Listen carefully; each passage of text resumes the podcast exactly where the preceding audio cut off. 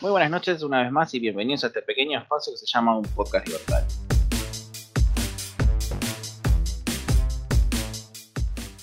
Hoy tenemos una vez más a un invitado muy especial que en las redes sociales lo van a conocer o como Alberdiano o como Abdón. Pero aquí en el programa lo vamos a llamar de una manera más formal. Pablo, muy buenas noches y muchísimas gracias por aceptar esta invitación. Hola, ¿qué tal? Bueno, buenas noches a vos y buenas noches a todos. Este, y espero que salga un, lindo programa. Vamos a hacer el esfuerzo de, desde la humildad de cada uno en nuestro hogar. Bueno, como sabremos todos, estamos pasando por situaciones bastante complicadas en la Argentina, sobre todo por la cantidad de empresas que, debido a la cuarentena que estamos soportando los argentinos, hoy por hoy están cerrando. Pablo, te quiero preguntar más que nada a nivel jurídico. ¿Qué dificultades se pueden, van a encontrar hoy por hoy las pymes el día que decidan cerrar la cuarentena y qué dificultades están pasando hoy por hoy?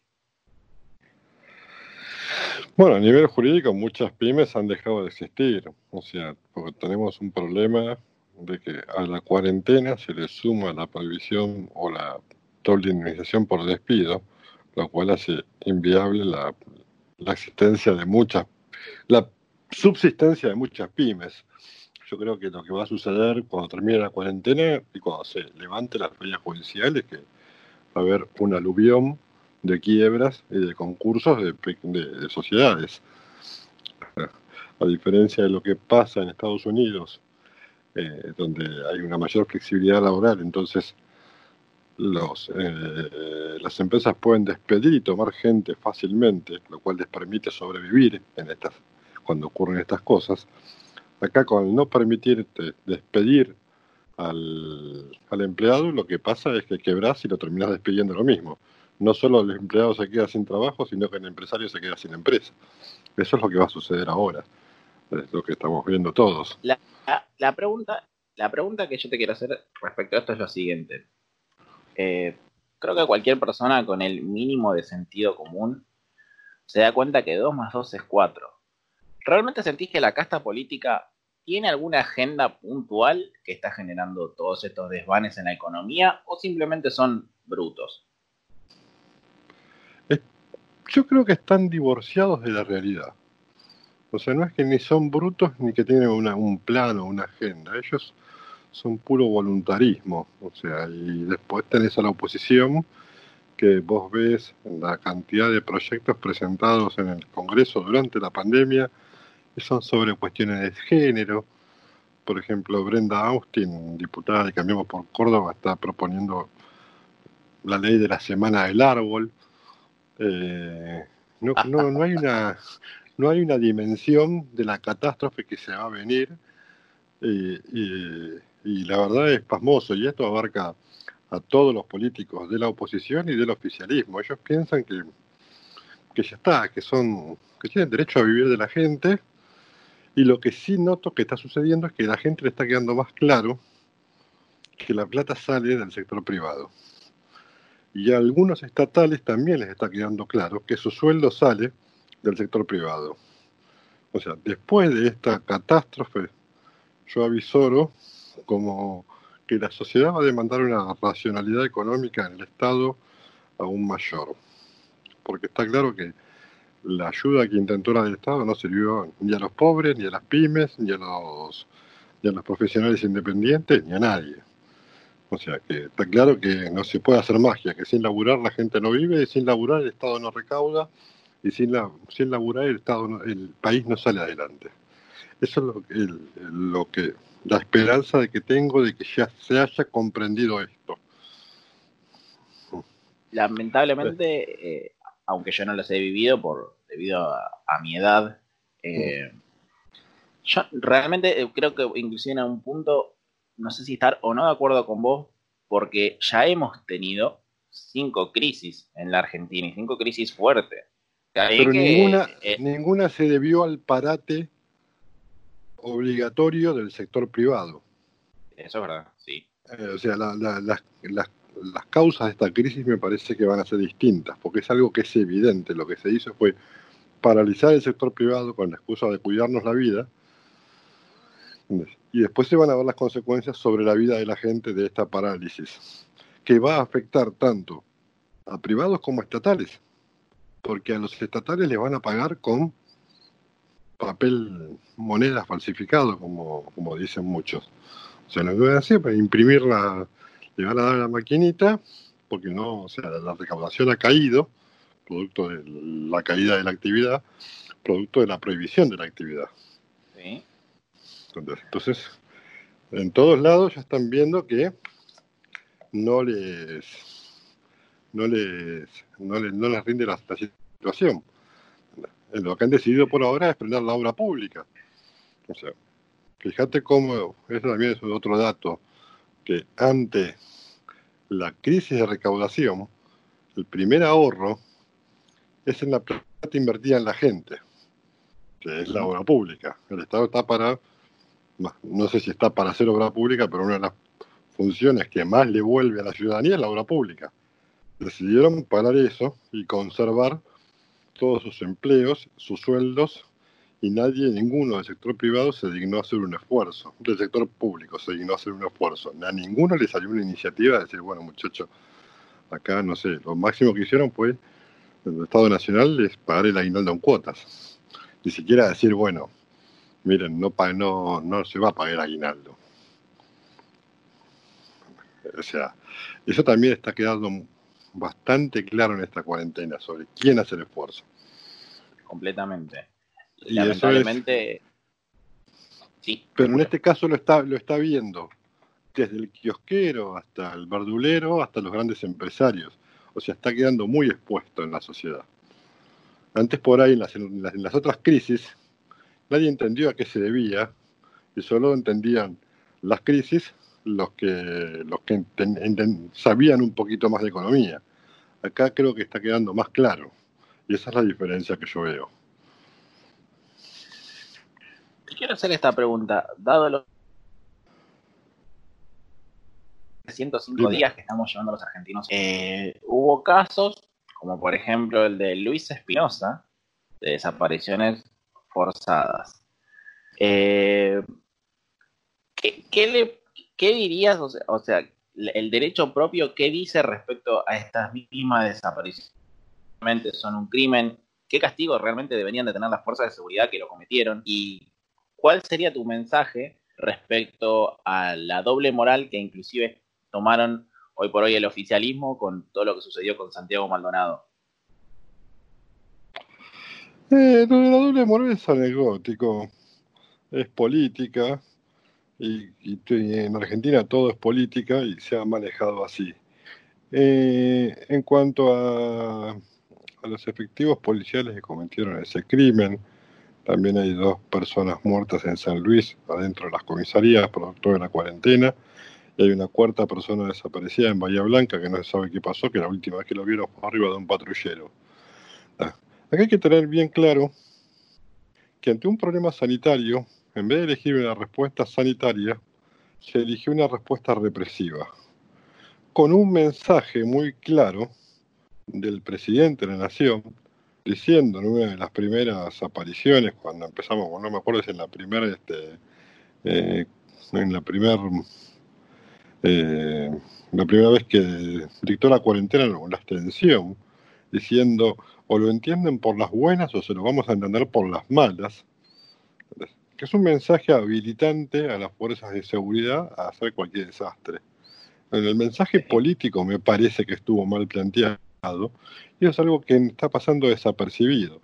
El mensaje político con más el mensaje mediático de todos los periodistas ensalzando la represión del ciudadano tratando de criminar a alguien que va a un cumpleaños, a alguien que va a una reunión, tratándolo de irresponsable. Todo esto ha conllevado a que la respuesta sea más represiva que sanitaria. Como no teníamos test, no queríamos gastar plata en test, o no podíamos hacer test, o no sabíamos cómo hacer test, o no sabíamos cómo hacer algo más inteligente de lo que se hizo, se resolvió encerrar a todo el mundo y castigar a todo el mundo que saliera a la calle. En junio hubo una nota de Infobae que daba cuenta de 10 millones de personas imputadas en causas relativas a la cuarentena. Estamos hablando de casi, casi un cuarto de la población del país tiene una causa penal por violar la cuarentena. Realmente son como ahí, creo que 10.000 autos secuestrados. Pero es que aparte, yo creo que realmente, respecto a lo que estabas diciendo antes, de que los políticos completamente están divorciados de la realidad. Todas estas multas respecto a la economía parada, nadie va a tener ni siquiera la fuerza, ni siquiera el poder adquisitivo para afrontarla. Realmente ni siquiera creo que son conscientes de ello, del daño irreversible que le están haciendo a la Argentina. Sí, sí, están persiguiendo y hay una orden de la Procuración General de la Nación, o sea, la jefe de las fiscalías, a que vayan por el decomiso de los autos. Es todo un delirio, es un delirio absoluto que vos, primero debes desconocer la realidad del país. Hay gente que vive día a día y es una gran cantidad de gente la que vive día a día. No solo la de clase baja, también la de clase media, la de clase media baja. somos pocos la gente que tiene ahorros y que diga, bueno, me puedo bancar tres meses sin trabajar. Porque es esto, esto yo, yo soy abogado independiente, yo tengo ahorros, está bien, no tengo problema. Mira, estoy comiendo todos, no me voy a morir de hambre. Pero después hay electricistas, plomeros, gasistas, kiosqueros, peluqueros, que toda esa gente no tiene ahorros. Viven el día a día. Un peluquero vive el día a día.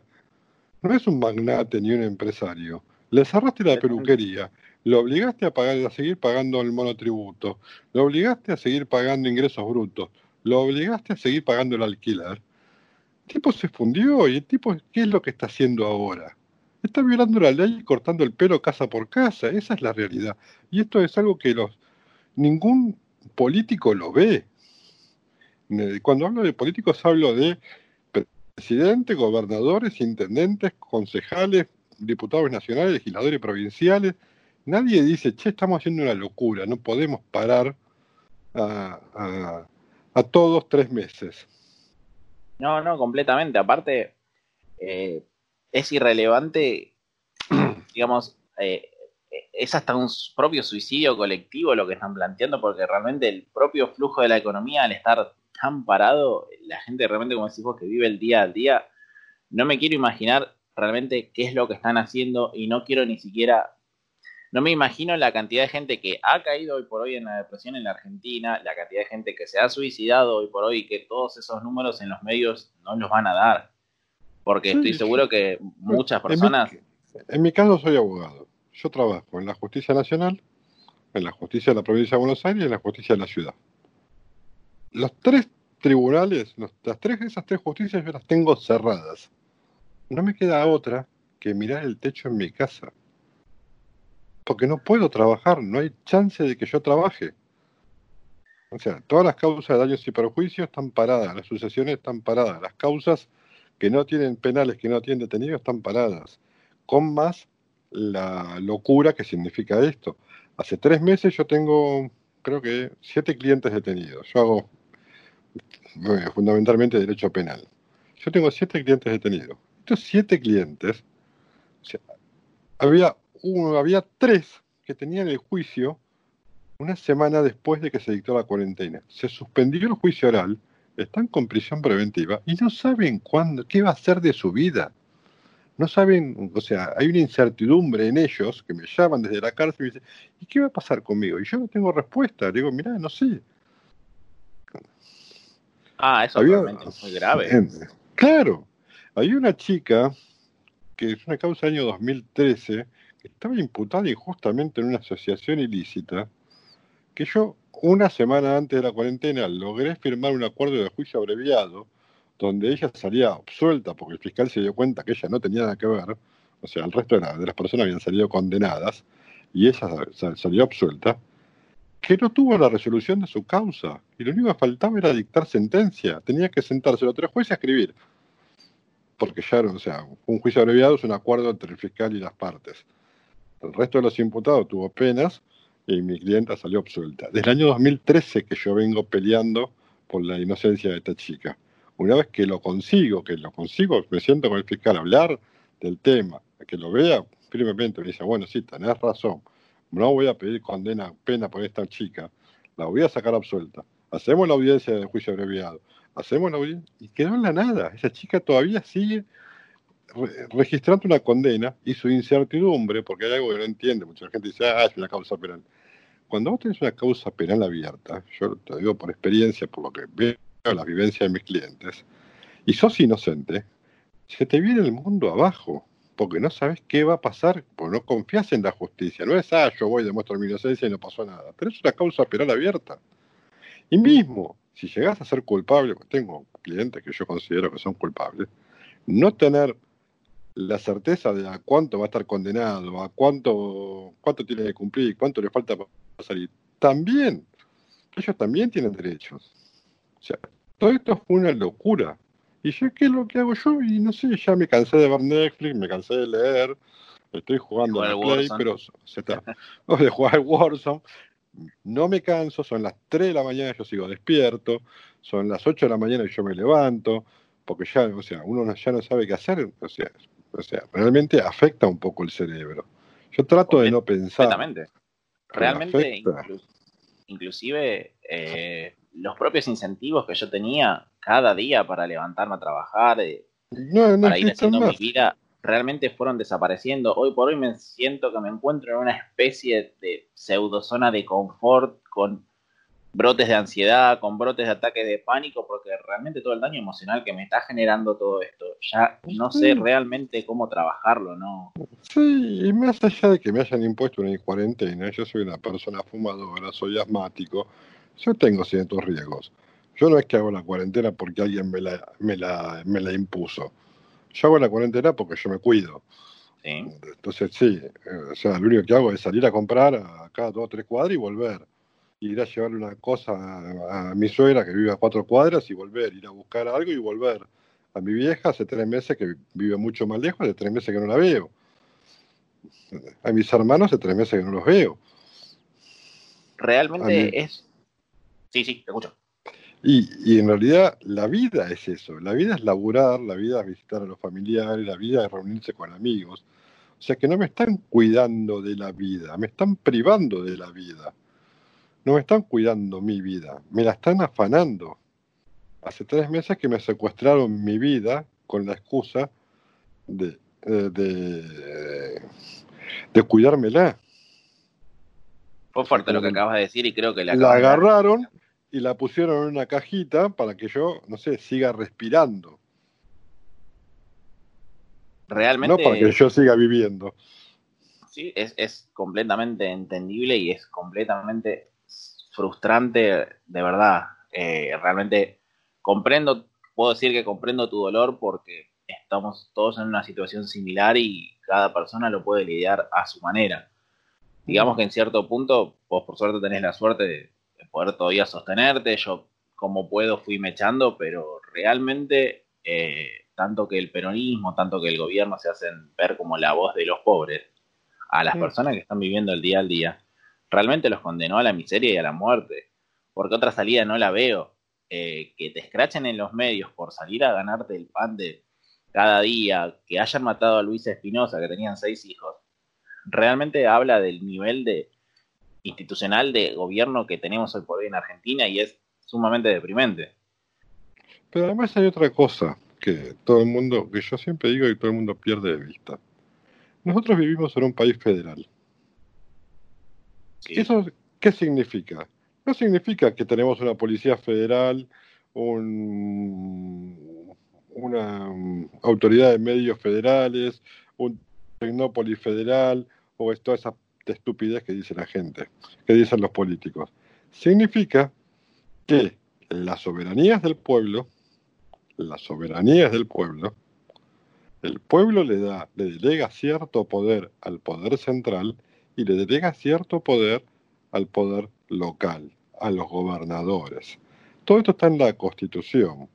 Y la Constitución es bien clara, es decir, todo poder no delegado de las provincias al Estado Nacional queda en poder de las provincias. Cuando uno ve qué le, delega, qué le delegó las provincias a la nación, porque las provincias son preexistentes, viste que el preámbulo dice, habla de las provincias preexistentes, primero existió el pueblo, después existió la provincia, después existió la nación. Entonces, la constitución sigue la misma lógica. Se encuentra con que le delegó la capacidad de acuñar moneda, la capacidad de dictar códigos de fondo, la capacidad de eh, manejar las universidades, la capacidad de, este,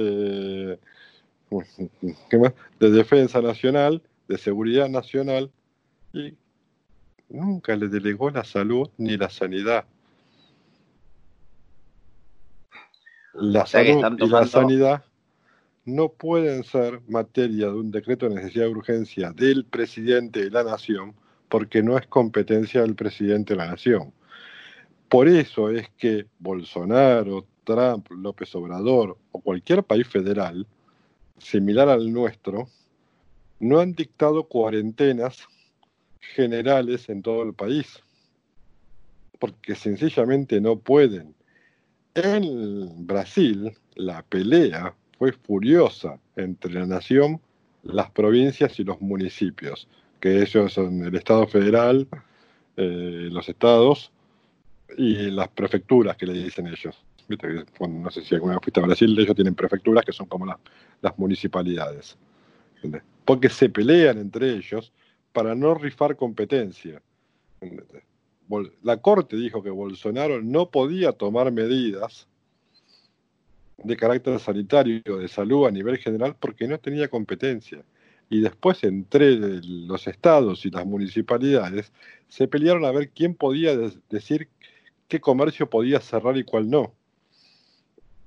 Y la Corte terminó diciendo que son las municipalidades las que tienen la facultad de cerrar o abrir comercios. Acá se mandó una cuarentena cavernícola, brutal, insensata, que dejó sin clases a chicos que tenían un escasísimo riesgo de, por ejemplo, o sea, a ver, hay localidades en San Luis, en Córdoba, Santiago del Estero, donde el coronavirus tenía cero chance de llegar o una muy escasa chance de llegar. Los chicos están sin clase, están los comercios cerrados, nadie puede salir de sus casas. Cuando uno veía hace un tiempo atrás que TN paseaba por todos los pueblos, había pueblos en el sur que estaban encerrados en sus casas, y eran cinco casas. Era imposible que el coronavirus llegue allí. O se podía manejar con, con, ¿cómo se llama? Con distanciamiento social o con otras medidas. Es decir, que la, la decisión de la cuarentena fue anticonstitucional. Fue inconstitucional, absolutamente. Interesante. y fue irracional. Cada provincia cuenta, cuenta, sabe bien cuáles son sus recursos y cuáles son sus necesidades. Entonces cada provincia debió manejar eso de acuerdo a sus recursos y necesidades y sus probabilidades.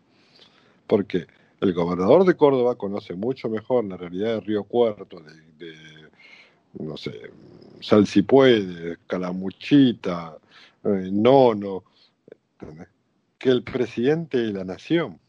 Completamente, completamente, pero ya basta por una cuestión lógica. Una sola persona cuestión no lógica. puede conocer las necesidades de 44 millones de habitantes. Acá lo que sucedió es que se invirtió, ya tomamos de vuelta la teoría de la soberanía, se invirtió la soberanía del pueblo y se pasó a la soberanía del monarca. Antiguamente, nosotros estábamos regidos por Fernando VII, que estaba en España, que daba sus órdenes, se las transmitía al virrey, el virrey se las hacía, eh, las transmitía a su vez a los cabildos de las diferentes provincias, a los regidores, a los oficiales de los cabildos. Y nadie cuestionaba nada. Todo ese sistema fue abolido después de 1810 eh, y en 1853 diciendo la soberanía es del pueblo, el pueblo decide, conservo esta libertad, esto lo delego a la provincia, la provincia me tiene que defender de las arbitrariedades del, de las arbitrariedades del poder central y el poder central no se puede meter en estas decisiones. Acá, o sea, volvió la soberanía, o sea, la soberanía entendida como poder de decisión. El presidente de la nación, como si fuera un rey, Y los gobernadores, en vez de plantarse y decir, che, no, estás haciendo una locura, se dieron vueltas, se convirtieron en virreyes y los intendentes se convirtieron en regidores. ¿Me entendés? Y hacían cumplir la cadena de mando ¿entendés? y pulverizaron la soberanía del pueblo. En ese estado estamos ahora. Voy a enganchar esto que me estás comentando y de paso te quiero preguntar respecto de esto. ¿Cuál es el rol de hoy por hoy de la oposición? Porque dado, dado lo que vos me estás contando de que hay un avasallamiento por completo de las propias libertades de los individuos, nosotros tendríamos del otro lado que tener una oposición que esté a los gritos quejándose.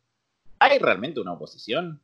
¿Sentís que existe sí, una hay una oposición que está hoy por hoy presentando un proyecto para suprimir, para agregarle un tercer sexo al número de documento, otra oposición que está con la Semana del Árbol, otra oposición que se puso de acuerdo, yo te, justo acá lo tengo en el teléfono, así que... ¿eh? Eh,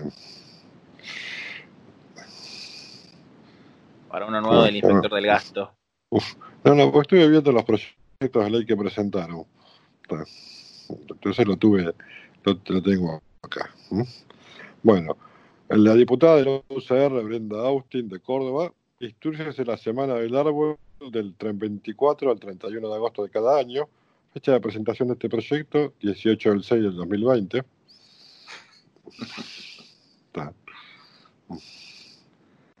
Eh, diputado Federico Frigerio, eh, Acef Alberto, todas de, todas de la UCR y del PRO, Comisión Bicameral Permanente de las Islas Malvinas, Georgias del Sur y Sandwich, creación en el ámbito del Congreso de la Nación. Eh, el diputado Waldo Wolf y Pablo Sheldon Raúl del Frente de Todos y del PRO, acá se pusieron los dos, adoptar en el ámbito del sector público nacional la definición de antisemitismo de la Alianza Internacional para el Recuerdo del Holocausto, fundamental en esta época. Sumamente. Sí, sí.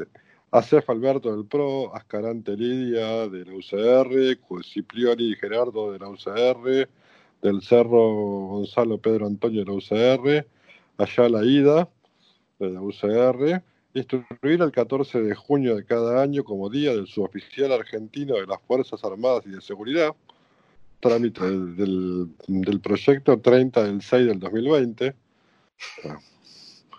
Eh, Juan Facundo Moyano, del Frente de Todos, medicamentos, modificación incorporando en los envases la leyenda de puede afectar la conducción de vehículos automóviles, 30 del 6 del, 2020. Están en la, huevada absoluta. Realmente la desconexión para con el mundo real es abismal es realmente abismal, no, no, no. Mirta Tundis y Rosa, María Rosa Muñoz, Rosa Muñoz, promoción del trabajo de cuidadores y cuidadoras de la tercera edad, con énfasis en la empleabilidad de la comunidad trans, todo un régimen legal, 30 del 6 del 2020.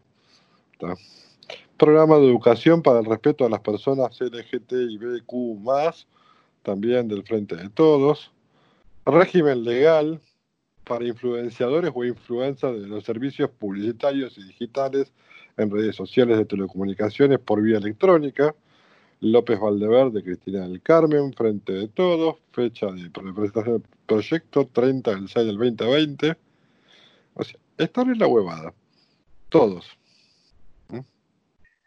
Realmente, y de paso quiero engancharlo con, este tema que, que surgió hace poco. Eh, yo creo que realmente la irrealidad de ganar prácticamente 10 veces lo que gana el argentino promedio, eh, y de paso derogar leyes como la ley de alquileres. La ley de alquileres que al inquilino lo termina perjudicando completamente, completa y abiertamente termina perjudicando por todo. Y esto es lo que el argentino no entiende, de que todas estas regulaciones, todas estas cosas de, no, que se haga cargo el empleador, el, el locatario, el locatario que se haga cargo, va a terminar aumentando el costo, porque nadie se va a hacer cargo, le van a aumentar el arancel al alquiler. No, que además, o sea, están eh, indexando alquileres por inflación. Ya un despelote gigante indexando los créditos hipotecarios por inflación. Y ahora van a hacer lo mismo con los alquileres. ¿Y los inquilinos festejan eso? Es que realmente no entiendo. Realmente no llego a la conclusión si es que el argentino es bruto o realmente nadie lee. O, en el medio hay algún interés particular en todo lo que es la asociación de inquilinos. Porque realmente no entiendo cómo festejar esto. No, no, no encuentro. A ver, hay algo que es sencillo. Una comisión para mí es un costo. Igual que un impuesto. Un impuesto es un costo. O sea, cuando yo hago una estructura de costos sobre una empresa, ponele X, yo, no sé, acá veo que tengo enfrente una impresora. A mí la impresora me, me cuesta 100 pesos. Más el IVA, 121 pesos. Es un costo. Si yo subo la comisión, o sea, no hay manera de que yo no traslade, que el empresario o que el, que el, ¿cómo se llama? Que el dueño de una propiedad traslade esos costos al alquiler. Lo termina trasladando siempre, porque es un costo. Esto es lo mismo que yo a absorber un costo, digamos. No, no voy a absorber un costo. Lo voy a trasladar al precio, siempre. Es natural, es, una ley básica de, economía. Lo noto en inclusive el propio argentino arengando al impuesto a los ricos. Se va a trasladar a costos. Todo se, se va a trasladar a costos. Sí, todo se traslada a costos. Yo no voy a cargar, o sea, porque si no, no me da rentable el negocio. No es que yo achico el margen de ganancia, lo achico la primera vez. Después lo, lo, lo traslado, lo voy trasladando escalonadamente, pero lo voy trasladando. Así funciona la economía acá y en toda parte del mundo. Es una cuestión matemática, numérica, de lógica elemental. Pablo, te voy a preguntar esto ya que veo que en reiteradas ocasiones has discutido con gente que es más alineada al PRO que más que nada, más que al frente de todos. ¿Por qué sentís que realmente no pueden verle responsabilidad de Macri en los cuatro años de gestión.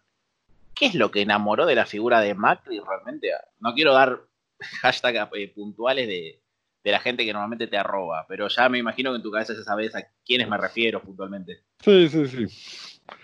Este. No, no es que los enamoró algo. Yo creo que internamente ellos saben que fueron un desastre lo que pasa es que hay una, militancia rentada y hay gente que. Hay gente incluso con la que yo hablo en privado. ¿Y qué ocurre? O sea, el PRO tiene un sistema de vigilancia en redes muy grande. Entonces, sus empleados corren riesgo de perder el trabajo si critican al gobierno. Y hay muchos que por miedo este, no solo no lo critican, sino que están dispuestos a defenderlo a, defenderlo a muerte. Esta es la realidad. y después hay otro tanto, que en realidad no es del PRO, sino que es furiosamente antikirchnerista. Porque lo que es el eh, Cambiemos, o Juntos por el Cambio, como el diablo se vaya a llamar en la próxima elección, porque siempre le cambian el nombre, es un frente anti algo, pero no tiene una idea superadora de ese algo.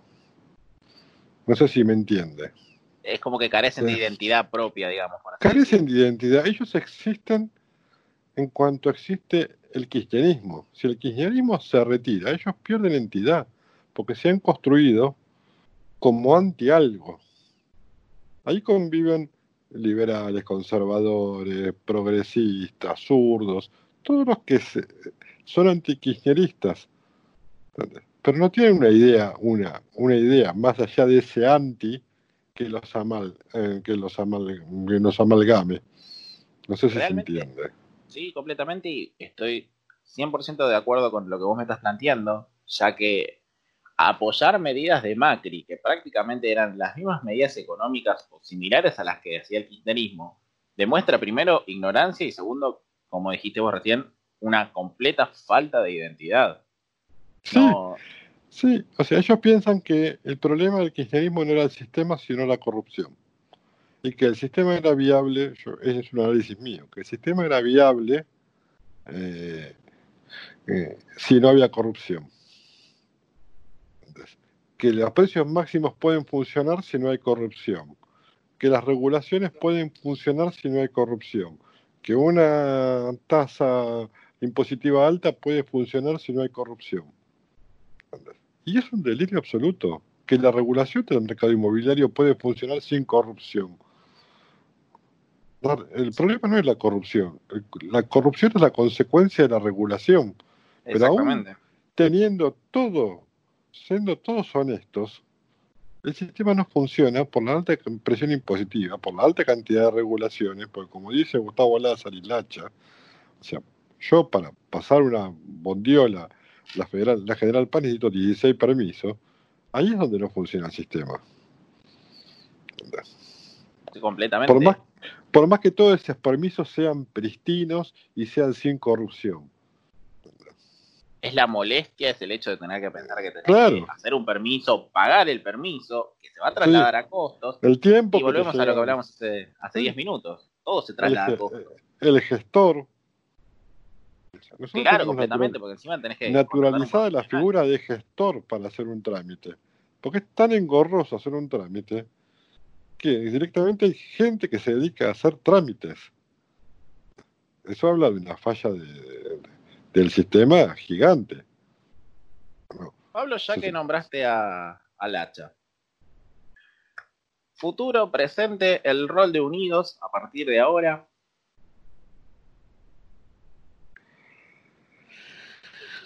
Mira, estamos tratando de conformar Unidos en la capital. Yo soy, eh, por más que sea porteño, yo tengo un profundo sentido federal. Mi rol en Unidos se limita a la capital federal. Yo creo que cada uno en su provincia tiene que armar cada uno en su provincia con la identidad provincial y los problemas provinciales que tengan. A mí muchas veces me criticaban que yo eh, era antimacrista porque difundía el boletín oficial de la ciudad de Buenos Aires y el, boletín oficial de Nación y yo les explicaba lo que pasa que yo vivo en la ciudad de Buenos Aires y vivo en la Argentina. A mí no me importa qué es lo que hace Vidal o qué es lo que hace el gobernador de Tierra del Fuego, o qué es lo que hace el gobernador de Córdoba. A mí me importa lo que hace el gobernador de mi ciudad, o de mi distrito, y el gobernador de la nación. O sea, entonces yo tengo una profunda visión federal. Yo me estoy encargando de armar unidos legalmente, empiece la presentación en la justicia electoral, en la ciudad de Buenos Aires. Mi idea es que Unidos tenga una fuerte presencia en la ciudad de Buenos Aires y que pueda aspirar a uno, dos diputados, dos, tres legisladores porteños, no más de eso. Yo tengo la idea de que nosotros lo que tenemos que hacer es empezar. No vamos a ganar las elecciones en el 2023, no vamos a tener un descollante este, eh, participación electoral en el 2021. Podría llegar a dar, pero yo no lo, se podría llegar a dar, pero yo no lo espero y me parece saludable que no suceda. ¿Por qué? Porque para mí las revoluciones tienen que ser progresivas, tienen que dar en el tiempo.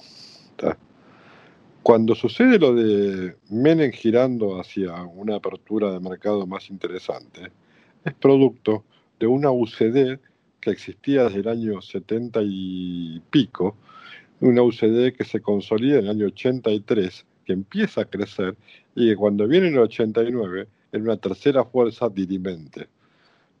Yo lo que, eh, estratégicamente, yo creo que el liberalismo con 10 diputados liberales te puede manejar el país, porque se, se constituye en una fuerza de con poder de veto.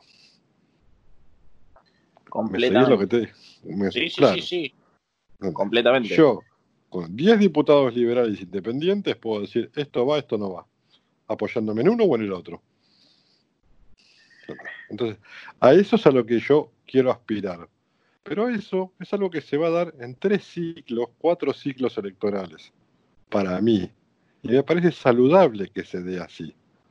Porque las revoluciones o las modas son muy peligrosas porque después viene la desilusión. ¿Qué es lo que pasa en 1810 cuando hace la revolución? Eh, cuando desde Buenos Aires se hace una revolución que no es entendida por el pueblo, porque era una revolución de gente instruida, que el pueblo no estaba instruida, Diez años después terminan Rosas. Sí, eso es verdad, completamente. Y justamente. En el 820 teníamos a Rosas, que termina siendo una contrarrevolución más sangrienta que la de este que, si quiere que, que, la de Fernando VII, que la del virrey. O el pueblo vivía más oprimido con Rosas que con el virrey. Esto mismo que vos me acabas de decir, me lo había comentado también Martín Litwack cuando le había hecho eh, eh, una entrevista en uno de los programas pasados.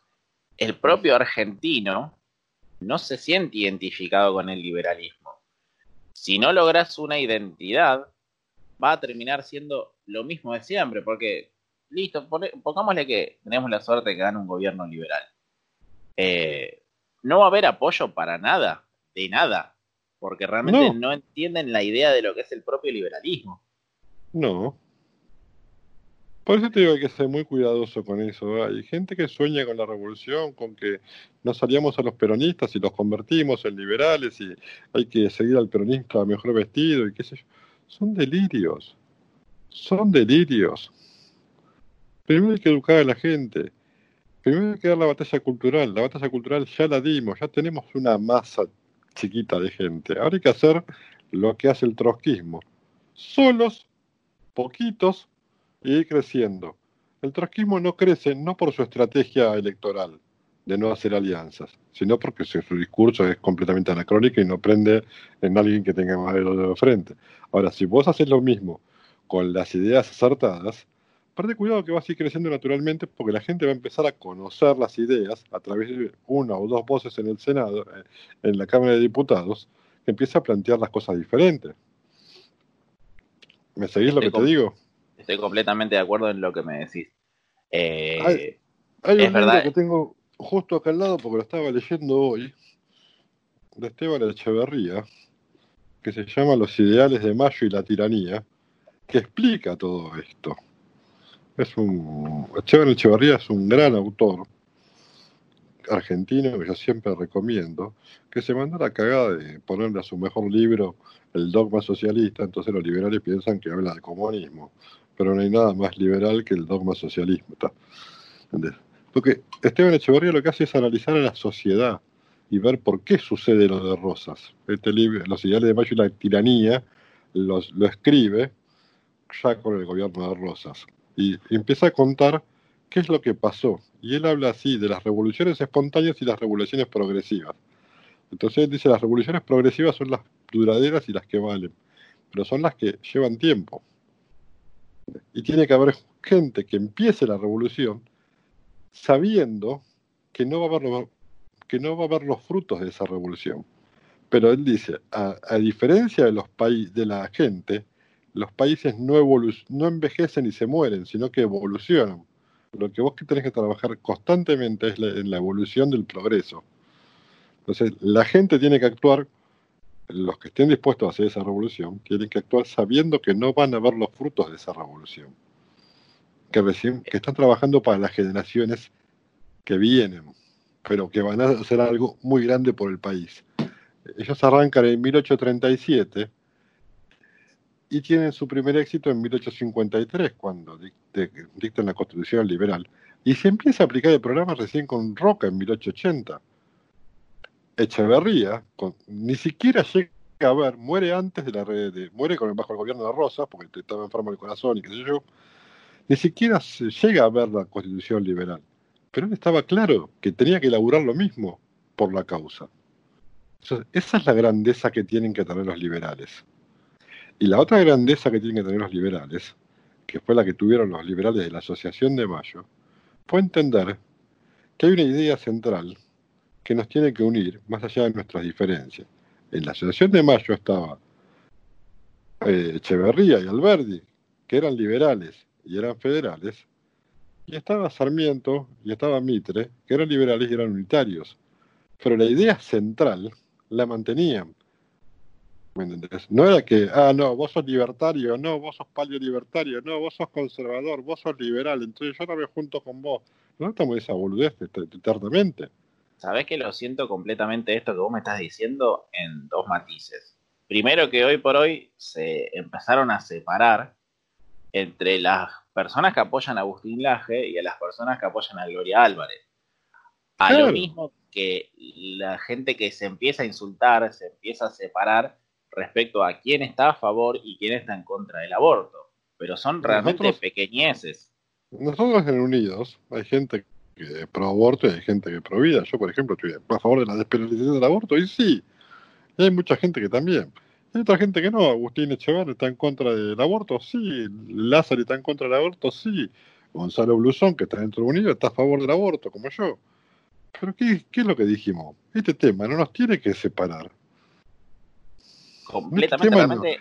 primero porque no es un tema de agenda inmediata. Eh, de discutir el aborto con un 50% de niños bajo la línea de pobreza es una estupidez anacrónica que no tiene más mínimo sentido en la Argentina. Igual que la despenalización de la droga. La despenalización de la droga, discutirla hoy por hoy en la Argentina no tiene sentido no tiene ni más mínimo sentido. Estamos teniendo una, agenda sueca. Tenemos otros problemas más, más grandes, más urgentes antes que esos.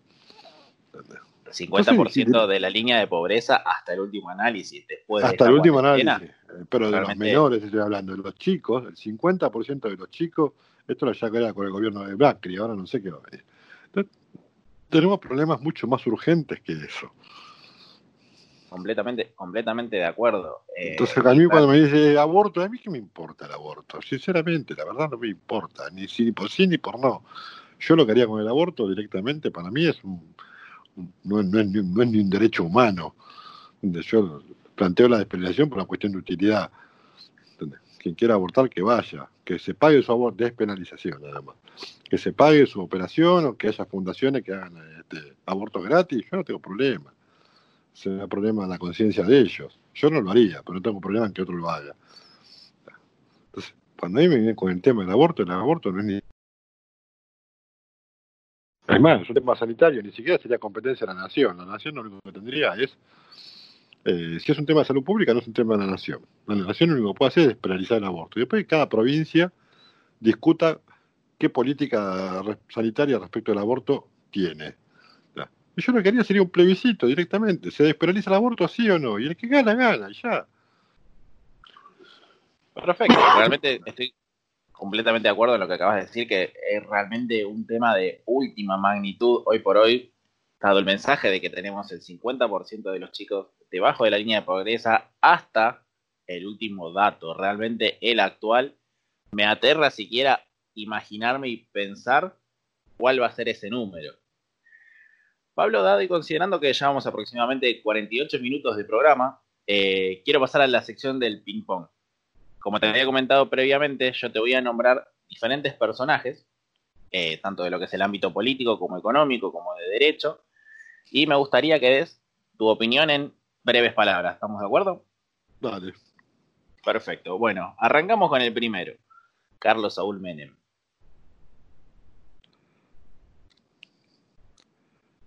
el mejor de los peores presidentes que tuvimos desde, el inicio de la democracia. Antes que nada, si en algún, me olvidé de aclararte. Si algún personaje. No, no, no, yo contesto de todo, no tengo problema. Perfecto. Eh, este, a ver, una buena primera presidencia, una segunda presidencia bastante nefasta y un legado que es la reforma de la Constitución que realmente fue terrible.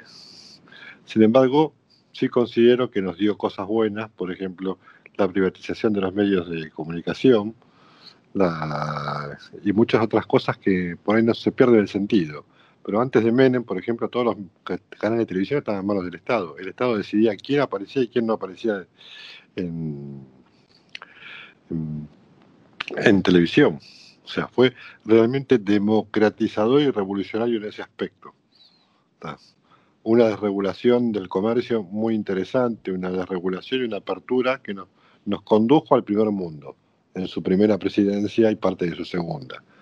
Después, en busca de su reelección, reformó la constitución y le regaló nuestros derechos a Alfonsín, que hizo un desastre.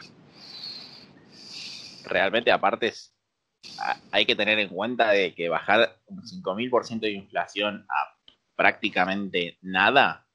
Sí, sí, no, no, por eso te digo, o sea, o sea fue, fue el, eh, el menos malo de todos los presidentes de la democracia. Pero después nos terminó entregando al PJ bonaerense, porque al sacar el colegio electoral y elegir el voto, y poner el voto directo de las personas, de, de los ciudadanos, hace que la provincia de Buenos Aires sea central a la hora de elegir nuestro presidente. Aumentó el gasto público de manera considerable al meter el Consejo de la Magistratura, la Defensoría del Pueblo, el tercer senador, eh, la, la, Auditoría General de la Nación, creó un montón de, la jefatura de gabinete, creó un montón de, de cosas que realmente fueron nefastas para el país. Paso con el siguiente. Otra figura que es bastante controversial, pero creo que para vos no va a ser controversial. Donald Trump. Donald Trump. Es una figura interesante. Eh, no es todo lo liberal que yo quisiera que sea, pero sí me gusta cómo da la batalla cultural y cómo dice las cosas como son en cuestiones que hacen a la agenda internacional. Eso, realmente me atrapa, su discurso. por ahí no es todo lo liberal que yo quiera, o sea, es un tipo que entiende mucho de geopolítica, yo soy más naif en eso, entonces juega con las aranceles para hacer mm, geopolítica y una guerra con China que, que por ahí eso nos desorienta un poco, pero es, me gusta su estilo. ¿La calle Pou? Es más de mi estilo una persona pausada, una persona que tiene un discurso claro, una persona que tiene un discurso netamente liberal, republicano, y que no le, no le, no le, no tiene vergüenza de decirlo y de hacerlo. No tiene vergüenza de, decir, o sea, lo que yo digo, cuando escuché el discurso de la calle Pau de Asunción, él termina diciendo que eh, si al final de gobierno la gente tiene más libertad, yo voy a ver, este, mi gobierno va a ser exitoso. Para eso no hacen falta mayorías en el Congreso. Y eso es lo que le faltó a Macri si realmente quería ser un presidente liberal. Un discurso así, sin culpa. Perfecto. Bolsonaro otro personaje. Este, Bolsonaro es el trato de su desarrollo, digamos. Es, igual a Trump, pero bueno, con la economía de Uganda, o, medio más, un poco más primate, pero lo respeto. Igual no me gusta que haya corrido, o sea, lo veo más dictador, más con una tendencia dictatorial o sea, no me gusta que, se ponga a opinar tan fuertemente de la Corte Suprema, que haya corrido a Moro, que haya corrido al jefe de policía. O sea, los brasileños, uno, cuando yo viajo mucho a Brasil de vacaciones y hablo bastante con los brasileños de política, y los brasileños tienen un, un sistema de republicano muy mucho más avanzado que el nuestro. Ellos no se les mueve un pelo si hay que destituir un presidente. Ellos van por el segundo presidente destituido, Color de Melo, Dilma Rousseff, ellos no, no tienen problemas. Si el presidente no va, está para ser destituido y se lo destituye y ya. No, andan con boludeces de la gobernabilidad y esas cosas. Son así. Y me parece fantástico que sean así. Creo que bastante hace falta hoy por hoy en Argentina algo de eso. Sí, sí, sí. este presidente no va, no va, listo, se lo destituye. Que venga otro. No se muere nadie. Vamos con alguien que va a ser bastante controversial. Eve de Bonafini entre Eve de Bonafini y yo hay algo personal. ¿Qué será? el procesamiento de Eve de Bonafini por la causa de sueños compartidos, aparezco mencionado porque yo fui a tribunales a dictarar contra ella. Porque mi hija iba a la escuela, una escuela que se llama Jean Piaget, que fue tomada por ellos para lavar plata y que la destrozaron. ¿Entendés? Culpa de eso, mi hija se quedó sin colegio, sin sus compañeritos, y la pasamos muy mal. Ay, qué bonito. La verdad que.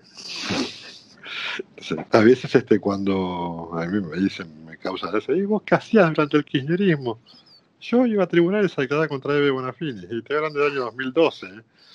Cuando ¿Y vos? El cristianismo recién, este, o sea, y sin protección, sin, sin medios, ni nada. Yo me sentaba ahí al lado, enfrente de Yarvide, a declarar todo lo que sabía. Porque entramos a la escuela con un grupo de padres y revisamos toda la documentación. Tenía, O sea, y entregamos toda la justicia. ¿Tomaron el colegio para lavar guita? Sí, compraban Qué el colegio y lo usaban para lavar plata. Qué hijo de puta. Cuando saltó todo el despelote, se fueron del colegio y lo dejaron a la deriva. Todo lo que tocan lo arruinan, ¿eh? Realmente Sí, todo lo que tocan lo arruinan. Bullrich, Burrich, ¿cuál de todas? La que estaba con Elisa Carrió, la que estaba con López Murci, la que estaba con Caballo, la Montonera, la que estaba con Macri, y ahora la que hace entrevistas con el Presto. Y ahora la que hace entrevistas con el Presto. O la que estaba con De la Eh, Rúa. Eh, Sabes que es una, es una buena contrapregunta, pero la voy a tomar como la Bullrich actual. Burrich es Pichetto con mejor prensa. Muy buena descripción. Burrich te puede adoptar el discurso que sea, que es lo que hace Pichetto. Pichetto te tiene que defender la, priva- la estatización de IPF, te la, te la defiende. La privatización también te la defiende. El problema es que los argentinos compramos discursos sin ver lo que hacen. Pero- Burrich es una, es una profesional, una política profesional. Vive de la política hace años. Completamente. Realmente. Es una que servidora debería- pública que se termina sirviendo de lo público. Su profesión es ser creo- política. Entonces, el, el día que los argentinos dejemos de analizar las propuestas por propuestas y las empecemos a analizar como resultado, creo que en 10 años somos Singapur más o menos. sí, Bueno, y tengo un- una última figura para, para mencionarte. Juan Bautista Alberdi. Oh. Me tocaste el corazoncito. Sí, sí, sí, por eso, por eso. Te, te hice enojar, así toda la carga Un emocional la bajás a Un preclaro. Un preclaro con muchos conflictos. Eh, una vida muy sacrificada. Un tipo que no tenía problemas en desdecirse cuando, cuando uno dice, ah, porque este, eh, me- tiene una, cuando uno lee toda su, su obra es muy extensa y poco conocida, un censurado, un ausente. Este, cuando uno lee toda su obra ve la evolución de su pensamiento. O sea, en un principio estaba a favor del voto calificado en la época de Rosas, lo cual era entendible. Después termina diciendo que el problema, que no se puede su- suspender el voto. O sea, termina entendiendo un poco a Rosas, no entendiéndolo en el, en el sentido de su gobierno. Su gobierno él lo sigue llamando tirano, pero o sea, el tipo, eh, un intelectual, un político, el tipo termina diciendo, pero si Rosas perdió en caseros y perdió en la batalla, ¿para qué le vamos a hacer un juicio? Si ya perdió y se fue hasta a Inglaterra y no, no le rompe la bola a nadie. Déjenlo en paz, ya está, ya perdió. O sea, alguien que tenía la magnanimidad de perdonar a su principal persecutor, persecu- persecutor y de defenderlo de las arbitrariedades que querían cometer contra él. ¿Entendés? Eso realmente, si no denota sabiduría, no, ya no sé ni Claro. qué denota. Dice, sí, era un tirano, todo lo que quieras, pero ya perdió. No le vas a hacer un juicio en ¿Para qué hacerle un juicio en ausencia y seguir denostándolo? Si no nos suma nadie. El tipo tuvo la grandeza de aceptar la derrota, irse a Inglaterra y no volver a hacer política. Y no volverse a meter en el país. Déjenlo allá tranquilo que se muere allá. Borrón y cuenta nueva. Borrón y cuenta nueva. Y después él lo va a visitar y lo va a conocer en Inglaterra. A pesar de que por él se pasó 20 años fuera de su país. Va 10 años fuera de su país. Después los otros 10 se los pasó por Mitre y por Sarmiento. Un tipo que tampoco tenía problemas en pelearse con los liberales. Si esto no es así. No engañan a la gente. O sea, cuando uno dice, ah, acá los liberales se pelean todos entre todos. Históricamente nos peleamos. Alberdi y Rosas, Alberdi y Sarmiento, pero se reputearon en las cartas quillotanas, se dijeron de todo. Porque el liberal discute por naturaleza, porque discute con la razón. Si bien apasionadamente, discute con argumentos, que es la diferencia que tenemos con el resto de los partidos. Nuestro partido dice eh, lo que dice Cristina, eh, lo que dice Menem, eh, lo que dice Fulano está bien. El peronismo es así. Peronismo, vos le metés a Menem, no, si Menem lo dijo, está bien. Nadie discute nada. Si lo dice Cristina, está bien. pero si miran y Cristina dicen cosas diferentes. Bueno, está bien, pero fue otro momento histórico y hay que ver la dinámica de la historia. Y te justifican así y siempre obedecen al líder. Nosotros no. No tenemos un dogma, una Biblia.